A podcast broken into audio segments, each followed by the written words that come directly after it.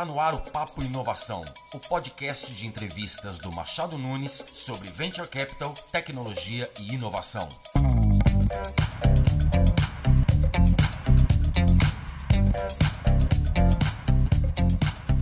Bom, pessoal, vamos com mais um Papo Inovação.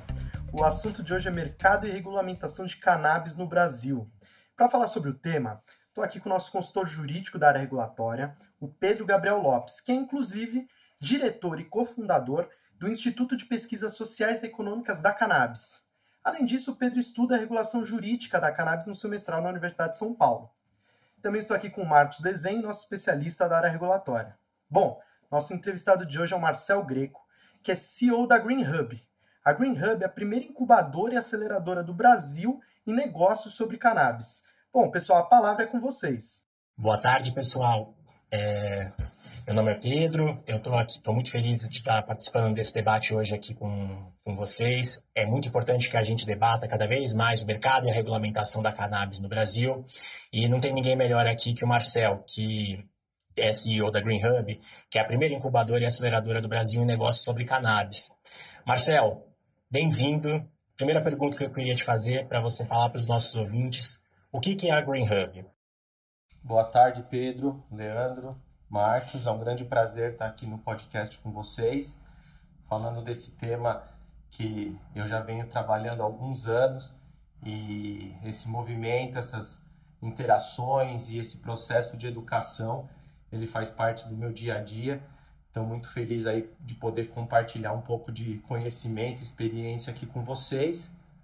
E basicamente falando da The Green Hub, nós somos uma empresa que nascemos ali em 2015 né, com o objetivo de construir um portfólio de empresas para a indústria da cannabis. Né? Esse meu interesse ele se inicia com um diagnóstico, um mapeamento é, do mercado internacional da cannabis, os grandes avanços que já vinham acontecendo naquela época, principalmente na América do Norte, nos Estados Unidos e no Canadá, e com isso a visão que essa é uma onda que ela não tem mais como parar, né? que ela vai varrer todo o planeta e o Brasil não vai ficar fora disso. Então, desde lá do início, né, quando a gente começou a trabalhar entre 2015 e 2016, é, com uma possibilidade que a própria regulamentação da Anvisa nos permitiu, né, com a resolução 17/15, né, que foi publicada em 2015, permitindo a importação de medicamentos à base de cannabis através de prescrição médica.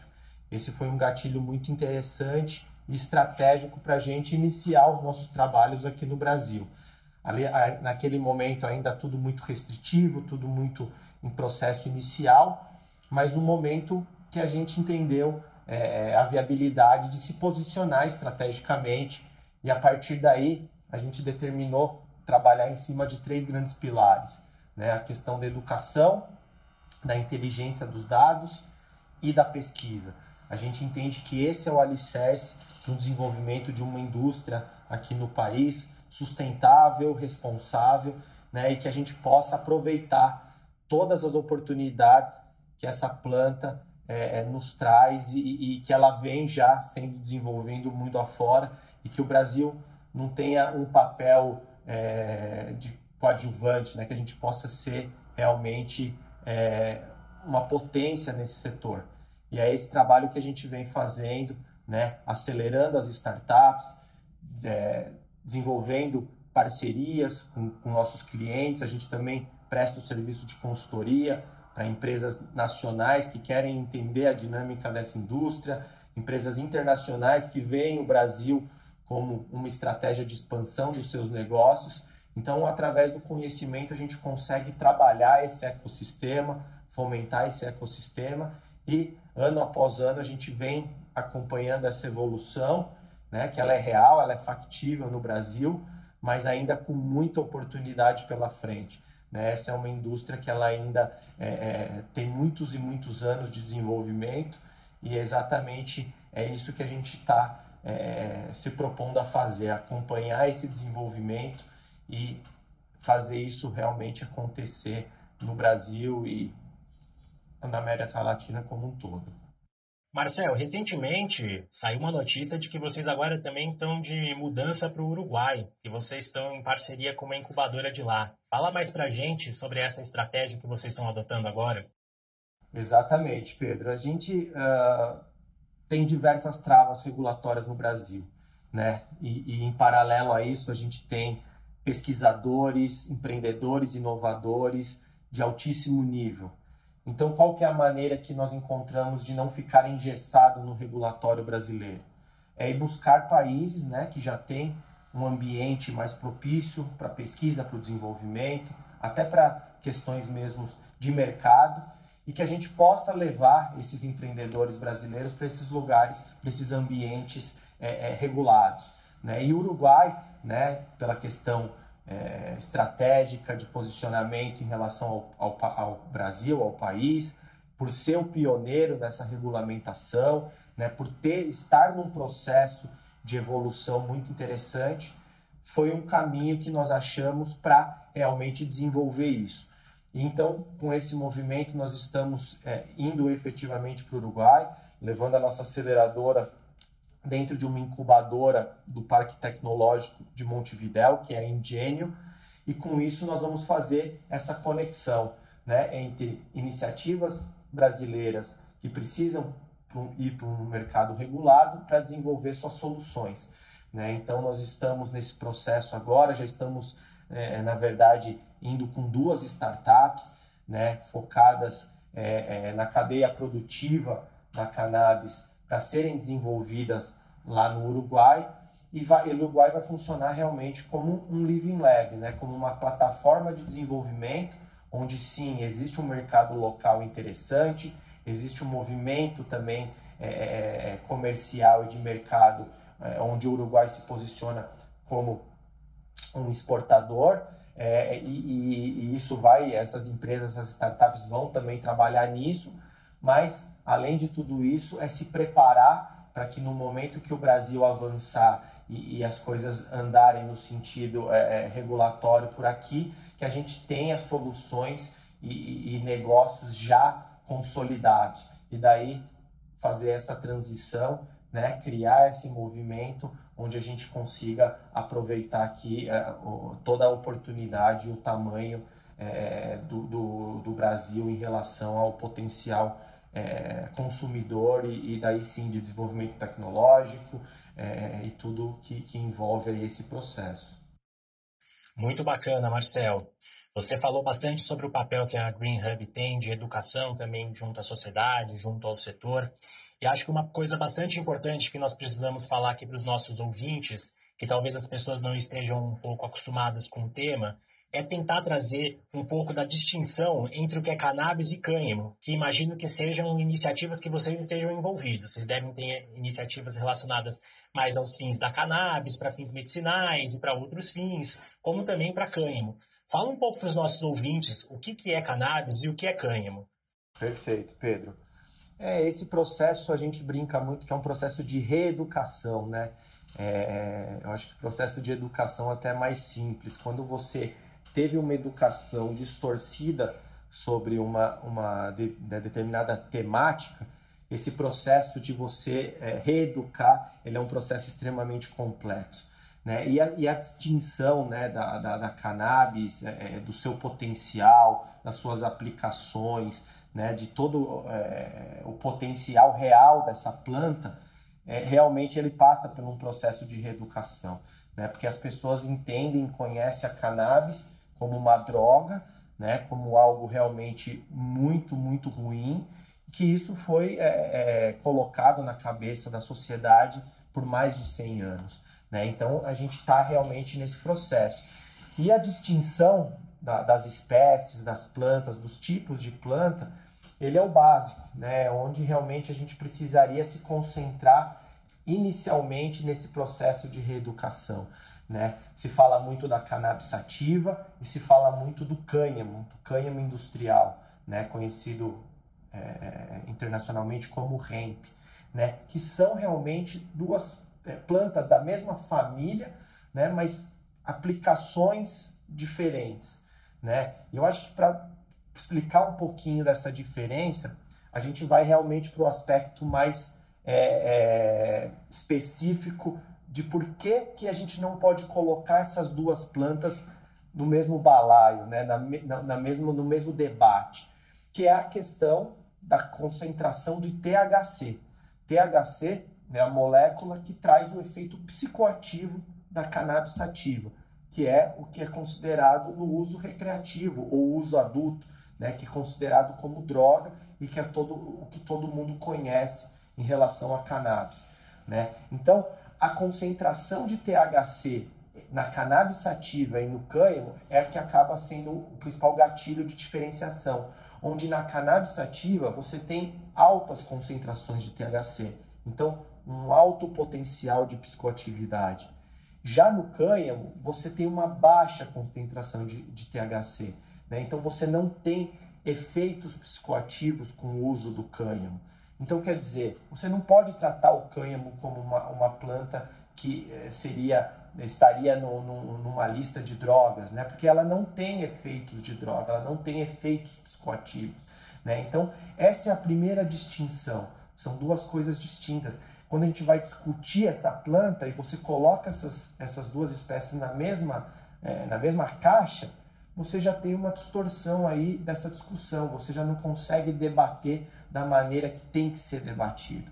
Né? E daí você tem a cannabis sativa, né? com, com essa diferenciação do cânhamo por ter uma alta é, concentração de THC, e daí basicamente você consegue diferenciar elas pelos, pelo uso delas, pela aplicação delas. Na cannabis sativa, de toda a planta, você, o que é mais utilizado é a flor dessa planta. Né? E essa flor ela pode ser utilizada para dois fins. Né? Primeiro fim, para o uso adulto, uso recreacional, né? que é o mais conhecido. Né? E o segundo fim é para o uso medicinal, né? que tem um valor terapêutico muito, muito, muito interessante. Né? É, quando você costuma falar de, de cannabis medicinal, a maioria das pessoas utilizam o THC como um grande vilão, né? e não é. Né? Na verdade, essa, essa molécula, o THC, utilizada da maneira correta, na dosagem correta, ela na verdade é um dos grandes diferenciais é, dessa efetividade do uso medicinal da cannabis. Né? Então tem que saber como usar. É, então você tem essas duas distinções: uso adulto e uso medicinal. E não é que a cannabis sativa não também não tem os outros canabinoides, como o CBD, o CBG, que são também moléculas com efeitos terapêuticos. Também tem, né? Mas em, em concentrações distintas, tá? Então, cannabis sativa, uso adulto e uso medicinal, através da flor da, da, da, da planta. O cânhamo, o cânhamo industrial, o hemp, que tem essa baixa concentração de THC, por isso não é utilizado para o uso adulto, então você não usa cânhamo para uso recreacional ou uso adulto, você utiliza várias partes dessa planta para várias é, aplicações. Né? Hoje já são descritas mais de 25 mil aplicações do cânhamo. Né? Então, fazendo aqui, trazendo aqui os principais. Desde a semente de cânhamo. A semente de cânhamo, hemp seeds, que hoje é comercializado mundo afora no supermercado, é, é, no empório, em vários lugares, ele é considerado um superalimento. A semente de cânhamo, ela tem proteína, ela tem ômega 3, ômega 6, ômega 9, ela é muito completa nutricionalmente. Então, o hemp seeds já, é, é já começa para essa área da indústria alimentícia, de ser mais uma opção de alimentos e não só a semente em si, né, que você pode utilizar na salada, na, no, no, seu é, no iogurte, utilizar realmente como um grão, uma semente para consumir, você fazer todo um desenvolvimento em cima dessa semente, né? Alimentos à base de hemp seeds, à base de semente de cano, com um valor nutricional muito interessante. A parte da caule, da fibra, né, que a gente fala que é a fibra de cânhamo, ela também é utilizada para diversas indústrias, né? E uma matéria-prima muito mais sustentável, muito mais resistente, é, tem várias características interessantes em relação ao uso da fibra do cânhamo. E quais são as indústrias que podem ser impactadas com isso? A indústria têxtil, né? a indústria é, é, é do bioplástico, do papel, a indústria do, do, do, da construção civil através do concreto. Você tem muitas aplicabilidades através também da fibra de cânhamo. E também a flor do cânhamo, né, ela pode ser utilizada para produzir remédio, para produzir não somente remédio, mas também produzir suplemento, né? Você usar, utilizar o CBD, que daí sim no cânhamo você tem uma alta concentração de CBD para prevenção de doenças, né? Para poder também é, equilibrar o sistema endocannabinoide que cada ser humano tem. Então, essa basicamente é a distinção dessas duas é, espécies, né? O cânhamo sem esse estigma da droga, porque ele não tem, com mais de 25 mil possibilidades de aplicação, e a cannabis ativa com foco no uso adulto e no uso medicinal. Muito legal, Marcel, essa, essa diferenciação que você você está trazendo aí para a gente, que eu imagino que esse, esse seja um dos grandes desafios, né? Explicar essa diferença que acho que você deve fazer diariamente e, e isso deve estender, inclusive, aos potenciais investidores anjos, né? É, é, que aparecem ali para ver as startups da Green Hub. E aí é, me vem um questionamento, né?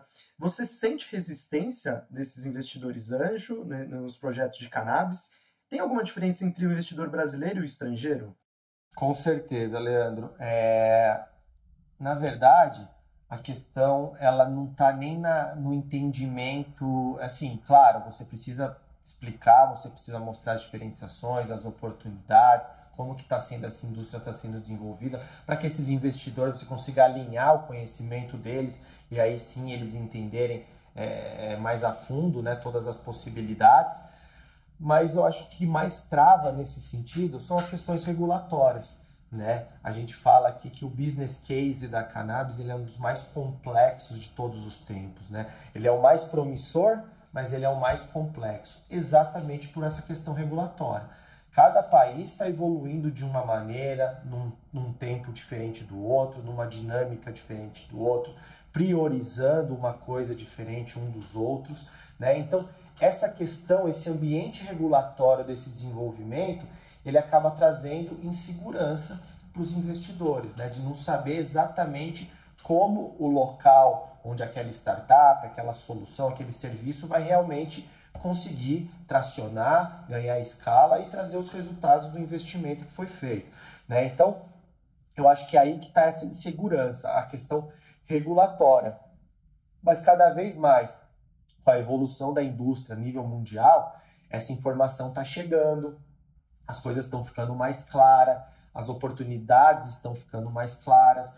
Então, isso é uma coisa que a gente está vendo né, no passar dos anos, é, já uma outra tipo de, de, de, dinamismo, de visão em relação aos investidores. Né? Eles estão querendo se aproximar, eles estão querendo entender e eles estão, como né, investidores estratégicos de soluções inovadoras, disruptivas, se posicionar para essa grande oportunidade. Né? Você tem, é, você ser first mover, né? você tem riscos, mas você também tem muitas vantagens. Né? Então, saber dosar isso, saber o timing adequado, está muito atrelado ao conhecimento. Né? Então, o que a gente orienta esses investidores, o que a gente ancora junto a eles, é trazer muito conhecimento, trazer muitos dados validados, é, é para que eles possam realmente ficarem mais confortável e ter uma tomada de decisão mais assertiva de quando, aonde, como eles vão investir e vão participar dessa oportunidade tão grande que, que a indústria da cannabis é, nos proporciona. Mas, Marcel, vamos falar agora especificamente de mercado brasileiro. Você está trazendo todo esse panorama que vocês enfrentam na dificuldade do diálogo com os investidores, mas a gente quer saber sobre o mercado brasileiro, que é onde vocês mais atuam e que é onde a gente está aqui, né? Afinal de contas. Então, a gente quer saber como você acha que o mercado brasileiro está se posicionando? Ele está se preparando de alguma forma para esse avanço da regulamentação que vem acontecendo ao redor do mundo? Você enxerga que os investidores estão se mexendo para conseguir entrar dentro desse novo mercado, serem pioneiros nesse novo mercado? Pedro, como eu disse, né, o Brasil ele deu um primeiro passo em 2015, né, com a resolução 17/15 da Anvisa, e veio muito através do apelo social, né, das mães, dos pacientes que tinham é, né, seus filhos com doenças é, extremamente graves, né? A, a questão da epilepsia, de síndromes raras, que movimentaram essas mães por saberem que em outros países o uso medicinal da cannabis tinha efeitos fantásticos nesses tipos de doenças, fizeram elas irem até a Anvisa e começar um movimento para que a Anvisa pudesse olhar para isso e efetivamente dar o primeiro passo e de alguma maneira traz, dar o acesso a essas famílias é, do, do, da cannabis para esses usos, né? E a partir desse momento já abriu uma janela de oportunidade, né? Você começa a ter as empresas de canabidiol ou de canabinoides como um todo se movimentando para o Brasil para começar esse, esse, esse é, movimento de comercialização de produtos à base de cannabis. Né? Então, é, isso foi um movimento que aconteceu em 2015, né? demorou para que a gente tivesse os próximos passos, mas a coisa vem evoluindo. Né? Agora, em 2019, nós tivemos a, a atualização dessa RDC 17/15, que agora é a 335, né, aprimorando mais todo esse processo de importação direta de produtos à base de cannabis para os pacientes.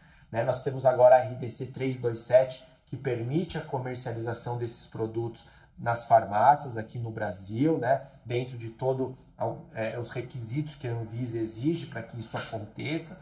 Então, a gente vê um, ambi um ambiente em relação ao uso medicinal e o Brasil indo, indo muito para um lado de uma indústria farmacêutica muito interessante, que na nossa visão é uma oportunidade, isso tem que continuar, isso tem que ser aprimorado, mas não é a mesma tendência que os outros países vêm é, é, trazendo com, com a indústria da cannabis.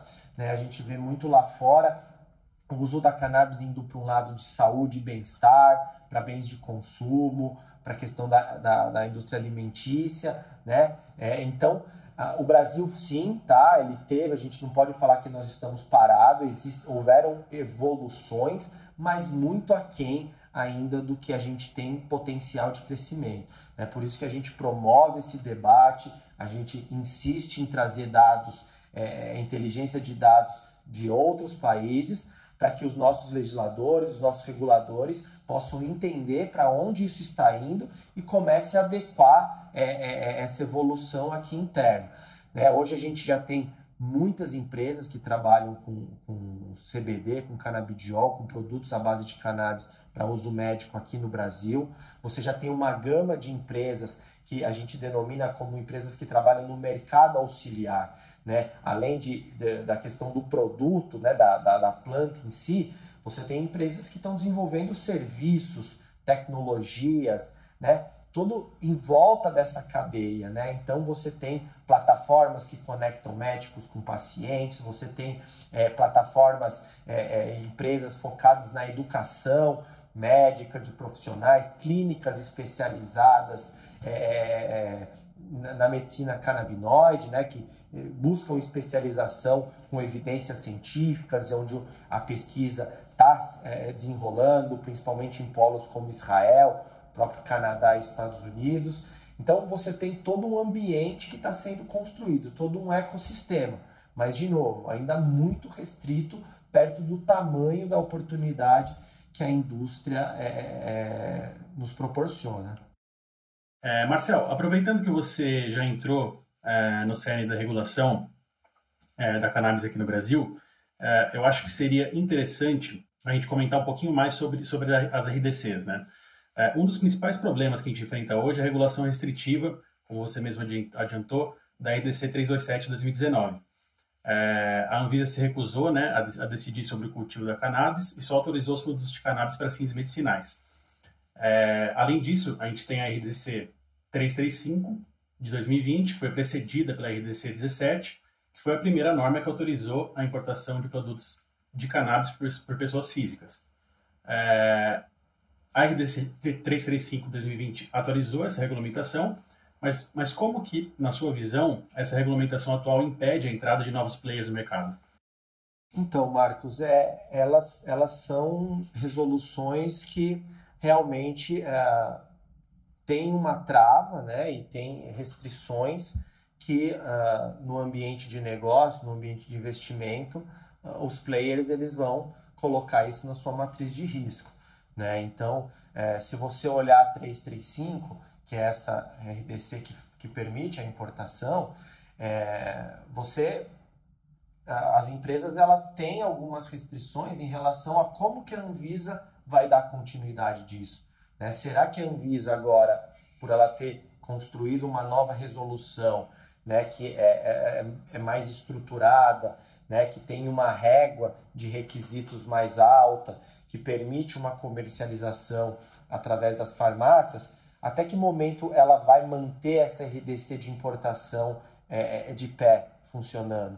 Né? Será que em algum momento ela não vai tirar isso e, e vai deixar somente a 327? Essas são dúvidas que as empresas que estão atuando na 335 elas têm. E elas têm que é, é, é, trabalhar e, e, ter o seu dia a dia sempre com essa visão. Né? E a própria 327 a 327, ela permitiu né, é, que a, ela, a Anvisa criou uma classe de produtos à base de cannabis. Né? Essa, esses produtos eles não precisam, num primeiro momento, passar por todo o processo de registro de medicamento. Né? A Anvisa é, ela deixou é, é, esse processo mais flexível para que as, as, empresas tenham um tempo de adequar é, os seus produtos e, e, e aí sim fazer o processo de registro, né? Mas também, né, é, ele é muito restritivo. Ele, ele, ele exige que as empresas tenham alguns pré-requisitos que a cannabis, né, é pela sua questão mesmo é, da, da, planta, das suas características, ela, em muitos casos, é, é, é, tem dificuldade, né? Por exemplo, a gente vê essas empresas que entraram com o pedido dessa autorização sanitária através da resolução 327, tendo um problema e uma dificuldade em relação à, comprova à comprovação de estabilidade desses produtos. Né? A cannabis ela tem essa característica de você ter uma grande complexibilidade na padronização, né? Porque você passa desde a questão genética da planta, a questão de como essa planta está sendo é, cultivada, como essa planta está sendo produzida, a questão da próxima, do próprio processo de extração dos óleos, né? Então, é uma cadeia produtiva complexa e uma cadeia é, é, de difícil padronização. Então, isso é bem restritivo para que as empresas se enquadrem também nessa questão da resolução 327. Né? Então, são esses entraves, né? a gente tem que, é, é, é, junto à Anvisa, trabalhar todo esse processo, entender mais a fundo como que a gente pode avançar e melhorar essas resoluções né, e deixar esse ambiente regulatório, esse ambiente de negócios mais propício para que outros players, outras empresas ou até é, é, empreendedores locais possam desenvolver isso de uma maneira mais é, flexível e que realmente consigam é, é, trazer bons resultados. É verdade, Marcel. As, as limitações colocadas pela RDC 327 e pela RDC 335 também são gigantes. Por mais que a 335 realmente tenha trazido benefícios, flexibilizando algumas exigências da Anvisa, como, por exemplo, o cadastro que o paciente tem na Anvisa passar de um para dois anos, e por mais que a RDC 327 tenha aberto um mercado, ainda assim está muito limitado a questões relacionadas à área medicinal, a produtos de cannabis na área medicinal. É importante lembrar aos nossos ouvintes e também que a RDC 327 deve ser revista no fim do ano que vem. Ela foi publicada em dezembro de 2019 e existe uma previsão dizendo que em três anos ela deve ser revista. E pode ser que ela realmente tenha que ser revista porque o Brasil está discutindo agora o PL 399, que vai dispor sobre o marco regulatório da cannabis no Brasil. Tem uma comissão especial que está discutindo isso na Câmara há alguns anos, aprovou recentemente o PL dentro dessa comissão, mas ainda tem muito para fazer para que a gente consiga aprovar esse projeto de lei. E aí, Marcel, a partir da aprovação no 399, eu acredito que todo esse cenário muda. O que, que você vê no horizonte do, do mercado brasileiro quando aprovar essa regulamentação nova que está sendo discutida no Congresso? Bom, Pedro, é, a gente entende né, que qualquer país que queira desenvolver essa indústria né, de maneira sustentável, né, de maneira inteligente, ele precisa passar pela cadeia produtiva, né, pelo cultivo, é, pelo desenvolvimento genético, como eu falei anteriormente. Então, isso é fundamental né, para que o país se posicione como um grande player dessa indústria tão promissora. E o PL 399 ele traz isso, né? ele traz é, é uma lei, um marco regulatório para que no país isso possa vir, é, vir a acontecer. Né? O cultivo, a, a, a, manufatura e o desenvolvimento de uma cadeia, é, e daí não só com foco no uso medicinal, mas trazendo a questão do cânhamo industrial para a mesa também, né? Um cultivo para você poder produzir é, alimentos, para você produzir bens de consumo, para você poder evoluir na questão da pesquisa e desenvolvimento das, da, da fibra, né? Do uso industrial.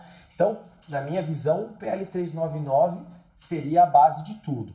Né? Eu tenho algumas restrições para o que foi apresentado, né? Eu acho que é, é, a questão do cultivo é super importante, mas né, a gente tem que rever algumas questões, principalmente no, no âmbito medicinal, para que a gente realmente possa dar acesso à população brasileira como um todo, né? Porque da, da maneira que está sendo proposto, é, você tem algumas restrições, por exemplo, produtos à base de cânhamos com concentração até 0,3 de THC né, que é o CBD, é o full spectrum, mas até 0,3 de THC, na minha visão, ele não dependeria de uma prescrição médica.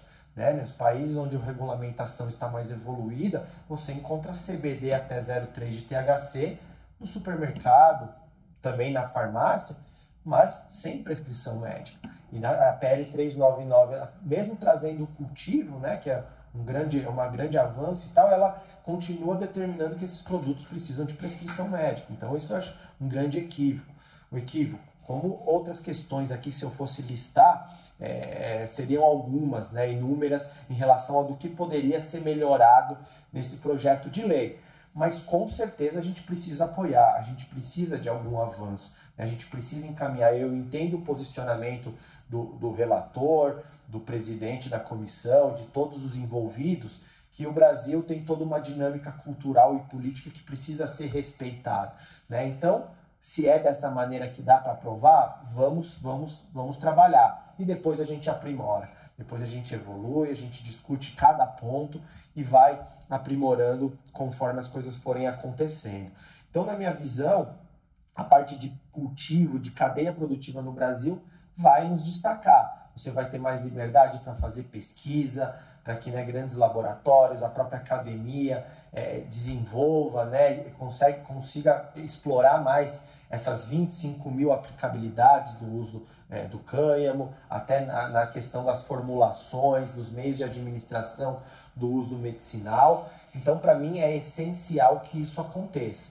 Né? Mas a gente é, é, é não pode ficar esperando também o cultivo para avançar né, e ficar lá limitado nas resoluções da Anvisa que a gente tem hoje. Então também existem outros, outros mecanismos para que a gente vá avançando enquanto a discussão da PL está acontecendo. Né? Você melhorar o ambiente de negócios através de importação também de outros produtos. Né? Se você consegue trazer um hemp seeds para o Brasil, né, através de importação, agora a gente tem aqui no Paraguai as fazendas e as empresas com licenças, né, é, de maneira legal produzindo o cânhamo industrial, né, fazendo essa importação no próprio Uruguai, né, agora a Argentina liberando também. Então você tem uma movimentação aqui de países próximos já trabalhando e já, já superando essa questão do cultivo, que em paralelo à discussão que a gente está aqui de liberar o cultivo aqui também, vamos trabalhando, vamos evoluindo, vamos liberar a, a, a importação de semente de hemp seeds, vamos liberar a importação de cosméticos, de bens de, de consumo, né, de outras aplicabilidades fora do uso medicinal também. E daí sim, no momento que a gente que, né, que o país estiver preparado e que a gente avançar nesse debate do PL 399, a gente não vai sair de uma cadeia é, do zero. Né? Você já tem produtos, né? você já tem uma opinião formada da sociedade para esses produtos, você já tem mais base, né? base de dados, de informação para entender para onde a PL tem que ir, né? quem, quem vai produzir, quem vai comprar. Né? A gente vê algumas situações em outros países onde aconteceu a regulamentação do cultivo, mas após acontecer a regulamentação do cultivo, o país não sabia para onde ir. Né? Então, quem vai produzir? Quem vai comprar? Né? Qual que é o processo educacional para que a população entenda que isso não tem nada a ver com o uso de drogas, um uso, né, que são outras aplicações, outros usos, né? Então, é, existe esse processo também que a gente precisa pensar e precisa estar muito preparado, porque também liberar, liberar a PL 399 é, é, de uma maneira que você não tem é, todo esse, esse aspecto né, já bem estruturado e bem pensado, vai acabar talvez é, é, prejudicando aí uh, o desenvolvimento dessa indústria no Brasil. Então eu acho que é super importante, tem que continuar o debate, a gente precisa conseguir né, é, alcançar esse avanço, mas não vamos ficar esperando somente isso, vamos trabalhar em outras frentes e vamos fazer isso acontecendo de maneira faseada e gradativa. Sem dúvidas, Marcel. E é importante que cada um dos órgãos que vão regulamentar esse tema também se posicione, que a Anvisa assuma o protagonismo, o Ministério da Agricultura, todos os órgãos que têm alguma relação com isso, né? Isso aí, pessoal. Continuemos o debate. Bom, é, Marcel, obrigado aí pela aula aí. Os nossos ouvintes com certeza ficaram muito, muito agradecidos. É, Marcos, Pedro, obrigado pela participação. Mais um Papo Inovação tratando temas jurídicos de inovação sem juridiquês. Então, esperem para o próximo Papo Inovação.